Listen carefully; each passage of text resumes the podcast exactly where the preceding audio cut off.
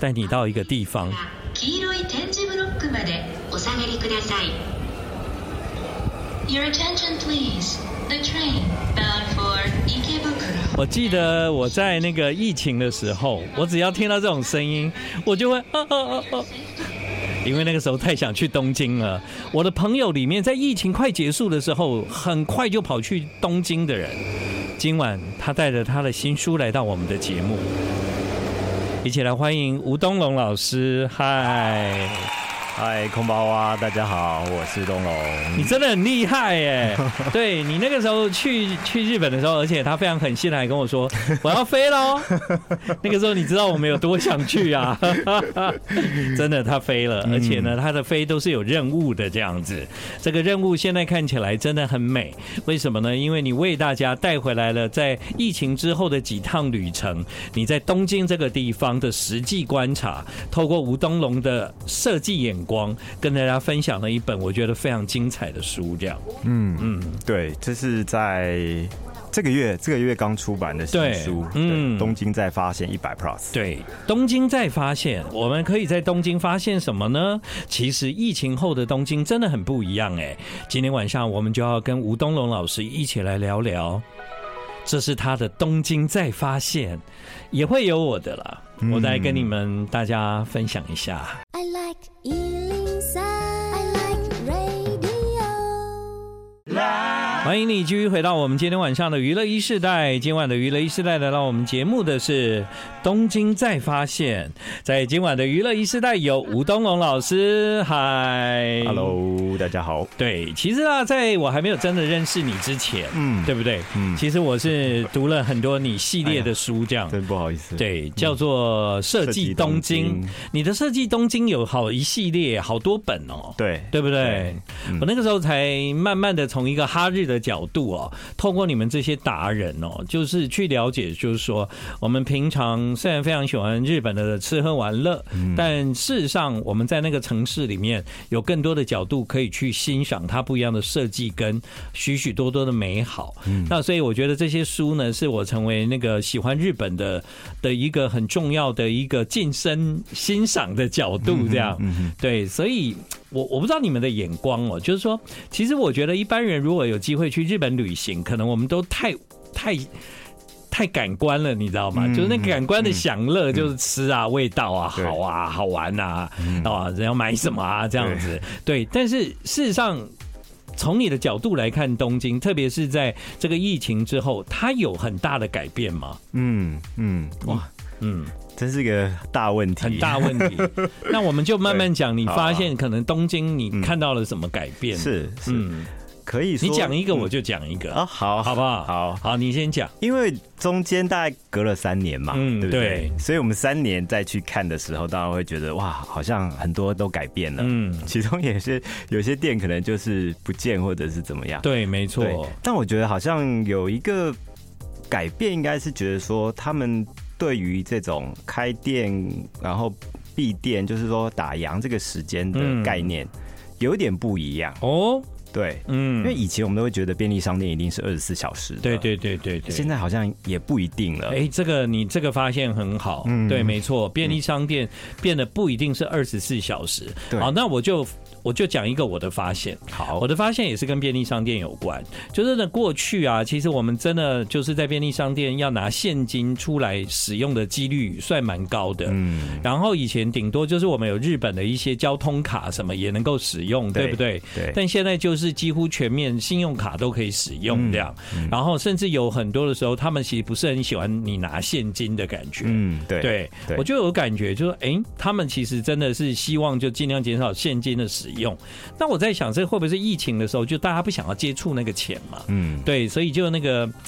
代币的运用就越来越广，然后就变成现在这个样子。嗯，我觉得那这好像是一个很好的时机，就是说，因为疫情要减少接触，对，所以有些店家真的就是呃 cashless，就是不收现金。嗯，所以反而就促疫情促进了大家就是以非现金的方式来支付的这种方法。对对，对我发现了这个事情之后呢，我就很紧张了，赶快把所有的钱啊都存到那个卡里面，因为我就觉得好像。像我要去便利商店买东西什么的，拿现金出来感觉很怪。嗯，对，因为我发现，哎，大部分人都已经，要不然就还有人都已经用那个手机在支付了，对，你还在那边拿现金，就觉得好像就拍谁这样子。对啊，对啊，这是我其中的一个发现。嗯，那至于呢，老师在书里面其实不只是发现这种生活里面的事情，我发现你你就许多的角度全面的感受到一个疫情之后的东京，好奇怪哦，这个城市你怎么可以去那么多次，写那么多本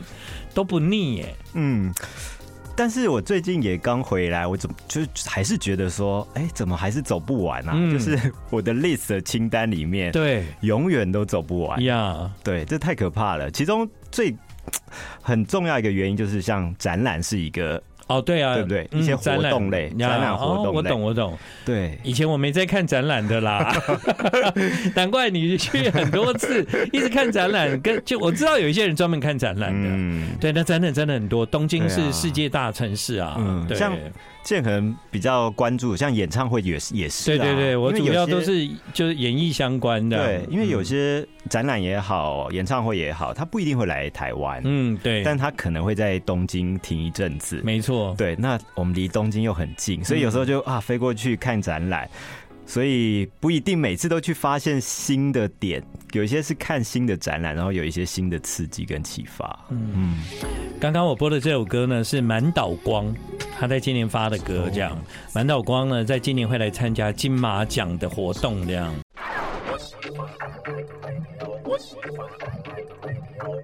欢迎你继续回到我们今天晚上的娱乐一时代，现在时间是晚上的八点半。吴东龙老师呢，在过去他有非常多一系列写东京的书啊，叫《设计东京》系列。系列一二三四五六，对吧？好多本哦。那我就觉得这个人看东京啊，他永远有热情，而且他的东京永远写不完。这样。那除了你刚刚提到的展之外，对，我在你的最新的这本书呢，我就发现吴东龙有另外一个，就是我认为非常佩服的事情，嗯，就是呢，他几乎每一天都在换饭店。OK，对。好，其实我是一个热爱饭店的人，我超级热爱。嗯，我很爱住饭店。嗯啊，但是就是。是我好像不太有办法每天换饭店的原因，是因为你知道饭店哦，通常像日本就很严格这样，对，十一点就要叫你 check out，嗯，然后下午两点三点才可以 check in 这样，嗯，那如果我每天那边换饭店的话呢，我真的会烦死，你懂吗？哦，对，但吴东龙为了要写书，我觉得你你你在书里面提到每一间饭店，我都想去住。啊。对，因为我觉得你的角度，你透过文学、透过设计、透过主题规划、透过那个日本有一个叫做服务精神，嗯，对不对？这跟一般国际级的饭店不太一样，就只有日本人他才会讲究什么叫做给你最好的服务。嗯，我觉得在这个过程中，你的体验成为了这个书里面我觉得超精彩的内容。对，因为也是隔了那么久再去日本东京，然后因为之前他们因为奥运的关系，嗯，所以准备了大量的饭店旅馆来迎接奥运来到东京的人们，但是很遗憾的。这些旅馆并并没有住上来奥运看东呃来东京看奥运的这些人，就因为没有观光客，那个时候奥运比赛就是没有观众啊。对对对，但是它也促进了新一代，就是说现在新的旅馆的这些形式或者他们在意的事情。对，没错。嗯，而且特别是啊，我觉得现在日本有一件事情是很适合大家的，就是过去你听到好的饭店，你都会觉得说。哇，我怎么住得起？哇，听到这个品牌的饭店，那不是贵的不得了吗？你听到星野，你的直觉就是很贵嘛。对。但在疫情之后，其实有很多品牌的饭店，他们开始走年轻跟较为平价的风格。嗯，对。像刚刚建恒讲的星野，他们就是有这种 OMO 的品牌。嗯，他们就是针对比较年轻的，可能甚至于呃女性的这些，就是。呃，上班族啊，这些他们可能也对于生活、对于品味、对于设计有所讲究，但是他不一定要住到度假村的那个等级。对，再来也不是每个人都真的能够花那么多的钱去住那么贵的饭店啊。嗯，嗯。所以呢，我觉得现在日本衍生出来许多的饭店，它其实真的是针对就是一般一般观光客，他可以体验。而且我觉得有一件事情我最喜欢，就是它其实讲求就是东京是一个很快的城市，但你来，请你慢。请你来快的城市，嗯，体验慢，嗯，哦，对。有一点跟环境反差，我觉得有时候也是你在我们讲的非日常去体验，在旅馆里面体验非日常这种感觉。对，而且我发现你很会找旅馆哦。我看你的书，我真的觉得哇，我怎么都不知道有这些地方。对，我对旅馆有一点点狂热，就是只要日本杂志出什么什么旅馆特辑，我就会赶快去看，说有哪些旅馆还没去看过。嗯，对，所以。我觉得这是蛮有趣，因为我们在看一些店啊或者空间看多了之后，就会觉得，呃，因为毕竟看可能就只是几个小时或是很短的时间，但是在旅馆里面，我们每个人可能起码都会待五个小时以上吧。对，没错，而且真的有时候你不要把旅馆当成是一个只是住住一个晚上，住两个晚上啊。我在趟旅程住这个饭店，其实有时候我慢慢的慢下来，我就发现有一些饭店的拉。比它随着光影的变化，其实它有很多很美的东西藏在里面。嗯、这个有时候就是你要静下来才感受得到，要不然你就是要看吴东龙的书，因为他其实有发现这样。对，然后我就觉得哇，我们失去好多，因为我们太急促了。这样，嗯、对，因为现在有些就是如果。你也是不喜欢，就是一直在外面跑来跑去的时候，你可能待在饭店里面。但是这个饭店已经帮你收集网罗了，可能附近这些区域的一些特色，对，比方说小店做的食物啊、甜点啊、面包，或者是他们做的一些工艺物件，或者是附近的当地的艺术家的作品，他们都集结在这个饭店的空间里面，所以甚至于。吃的东西啦，或者或者生活用品等等，所以就会觉得说，在这旅馆，即便不出门，在。甚至 lobby 或者房间里面都可以感受到日东当地的一些特色。这一点真的是因为呃，全世界我应该讲只有日本的饭店愿意做这么 detail，对吧？嗯，对。你也是到处旅行啊，那你说海外、国外、日本以外的地方，当然也有豪华高级的饭店，但是只有日本的饭店，他愿意在这么细节的地方去做讲究。对对，这个真的有时候因为我们太快速了，我们就忽略掉，你浪费了。是对对啊，像。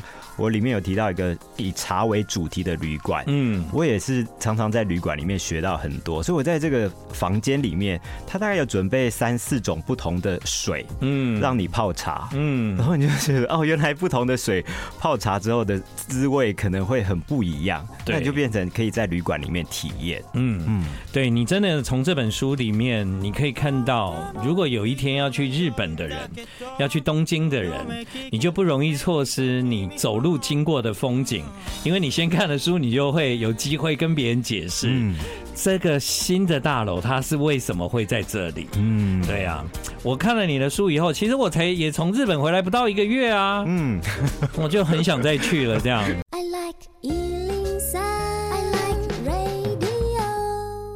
欢迎你继续回到我们今天晚上的娱乐一世代，现在时间是晚上的八点四十一分啊！我不知道大家在疫情过后呢，有没有再去东京旅行啊？那其实呢，在疫情快结束的时候呢，那个时候要旅行还不是那么方便。但今天晚上来到娱乐一世代的吴东龙，那个时候他就跟我说：“我要去东京喽！” 这样啊，然后我就觉得很羡慕。后来我看了他的书，我才知道他每次去东京都去二十几天呢。对哦，怎么人生可以去二十几天？的东京呢，但他就是一直去，他就一直有新的发现。其实有很多的时候，我看你的书，大部分都是你发掘的。嗯嗯嗯，我觉得你在发掘的过程中，就第一要有你的敏锐，第二就是你要保持一个很很很扩张 open mind 的心去接受新的事物啊。对，你才有办法，因为日本人常常把很多东西放在小细节。对，嗯，对。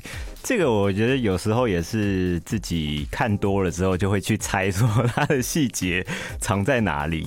对，这跟你学设计有关系吗？这应该比较容易发现别人的巧思吧。我对巧思好奇，所以我去学设计。嗯，原来是这样。对，所以也因为这样，其实你。其实不一定是东京，你可能在世界各地旅行的时候，嗯、你都比别人多了一分的乐趣，这样。对，很享受那个发掘的、发现的乐趣。嗯嗯，对。但你也不是只有看设计啊、看饭店啊、看建筑啊。嗯、我发现你在吃啊，在在那些感官上的 你也挺会的啊，对啊，应该也是说追求一种体验，新的体验。嗯，我觉得我还蛮呃，希望就是可以有收集很多不同的体验。那东京就是常常会有很多新的，比方说咖啡店也好，就像。就连咖啡店，它也会很多不同的形态。对，那比方说书里有介绍一个小川咖啡在东京，在下北泽的，它可以提供你整套自己冲泡的器具，在店里面冲泡咖啡。嗯、对，我就会想觉得说，哇，这好特别的想法哦。那体验起来到底会是怎么样？所以。就会想去看看，然后甚至于比较各个不同的，就会常常日文日本里面会出现那种新业态，嗯，就是过去没有的这种，就让人家很想说啊，赶快去看看到底跟我们平常的认知有什么不一样。对，就比方说像疫情后，我去逛。比方说，我最熟悉的地方，李元素啊，表参道啊，我就发现，哎、欸，有很多不一样。嗯，但这个不一样呢，可能对某些人来看是一样啊，但我就觉得不一样啊，因为呢，以前有很多的呃店，或者是有很多他可能。经过了三年之后，他连开的门的方向都改了，这样。但这个其实对不是常常去东京的人来讲根本不重要。对对。可是我要讲，因为大部分人去东京不是二十几天，大概就是时间有限，一个礼拜已经很多了。嗯。那所以我们更需要透过别人的观察、体验他的。他的他的分享，去让你不要错失那一些你已经到了那个地方，但回来才发现啊，我没拍照啊，我都不知道，对不对？所以你为了写每一本书，我现在深刻的体验到，你真的是花很多钱的。所以我们要这就是买你的书，让你有一些补贴啦。感谢感谢。哦，对啊，对，因为。因为这是你热热热爱的事情，嗯嗯、但对消费者来说，对听众或者是对我们喜欢去日本旅行的人来讲，我们却有一点坐享其成这样。嗯，对。但我角度可能还是在于跟大家分享我的发现吧。对，以以前可能两年三年大概可以累积到一本书的这些很多很有趣的地方。嗯，那像因为这次疫情，所以隔了五年之后再发行。但是我觉得它的内容其实并没有比以前少，甚至于因为隔了疫情之后，然后我们就看到很多新的东西，就是有如雨后春笋般的冒出来。所以刚刚一开始我不是问说，一个人要讲一个疫情前、疫情后，你发现东京最大的改变，这样对？对。那你觉得你还有发现什么？像刚刚我们有提到的，像宫下公园这一块哦，对、嗯，对，我觉得这个也是我们疫情之后再去看的时候，就发现说，哇，这个很多涩谷的这种大型的。区域开发计划把涩谷有一点改头换面了。嗯，我们再次看到涩谷的时候，我们觉得它的尺度已经不是我们过去很拥挤、很狭窄的，甚至于我们可以在顶楼，然后看到宽阔的天空，可以在涩谷打沙滩排球、玩直排轮或者是滑板之类的这种。躺在草地上喝咖啡，谁相信这是在涉谷？哎，对对对，对不对？嗯，对。好，这个发现我觉得很好，因为我觉得宫下公园成功改造成一个全新的百货的新的想法。对，因为以前你看好了，台北现在盖很多百货公司啊，嗯，其实都长得很像，哎，真的就 一直盖，然后每间都一样。对，可是。哎，日本盖百货公司，他们现在的竞争的压力不在于就是有什么名店进驻，因为那些店都会有。嗯，他们的压力在于空间的设计跟给人的感觉。对，对，你如何创造出一个新的感受？没错。哦，我觉得这个竞争就很棒，这样。嗯，那我来讲另外一个我的发现，就是计程车。哦。嗯，计程车，因为你常坐计程车，没有没有？就以前计程车大概两种嘛，黑色的比较贵嘛，对。啊，另外一种比较便宜啊，对对对，啊，现在都改成那种就是那个，因为我对车型不是很了解，就是都改成一种 Toyota 那一种挑高挑高的。高的，那也是跟奥运有关，对，因为很多选手都长很高，日本的计程车太小，所以他们就全面改变，那个计程车都变得就是蛮蛮大一台高高的这样子，对对，对不对？对，而且都是。就自动门呐。对对啊，对。而且我印象深刻是，我那时候在搭这个计程车的时候，我直接把行李箱就提到后座里面，哦、然后它是直放的，放在我膝盖前面。以前是不可能的。对对对对对对对对 对，那个空间很大，很大哦。对对对，现在都一定要做这种。对对对，而且越来越多，这样很容易拦到。嗯。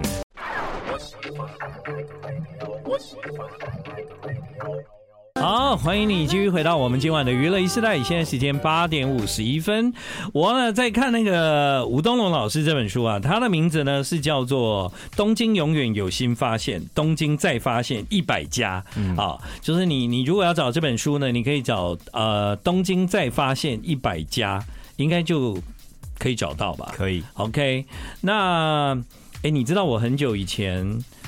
有一个节目叫呃日本再发现嘛？哎、欸，对，我看到你再发现的时候，我是哎、欸欸、很熟悉、欸，我好像有印象。对啊，我跟那个加贺美智久，我记得我记得，还有林志玲，对。对对，我们主持那个节目，林志玲她就是走高级的。哦，我跟 Tomo 就是走平民的，分开走，对，分开走。然后我们在路上会会相遇，然后他会请我们吃高级料理，然后再见以后，我们两个就继续去走路这样。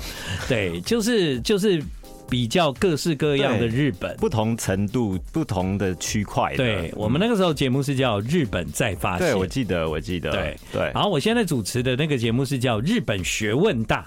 嗯，对。对啊，其实应该找你主持，没有哇，你都很会讲 哎，你知道我为了这个节目哦，就是哇要背那个建筑的功课啊，因为常常脚本都很复杂，是，然后最近我还很认真的我去上那个 sake 的课。哦，对啊，清酒嘛，就对啊，就想说，因为我们常常介绍酒造，对对对。啊，要不然就是也让人家觉得说今天主持人还蛮有学问的这样，很有品味，对，在前一阵子还去开始上这个课这样，对。但是因为你本身是学者啦，没有啦，就是喜欢，然后喜欢设计啊，对对对，你也做了很多研究啊，嗯，然后加上你喜欢日本啊，对。对啊，你看光是东京你就这一本第七本嘛，嗯，对。对，已经写七本，东京还能再写吗？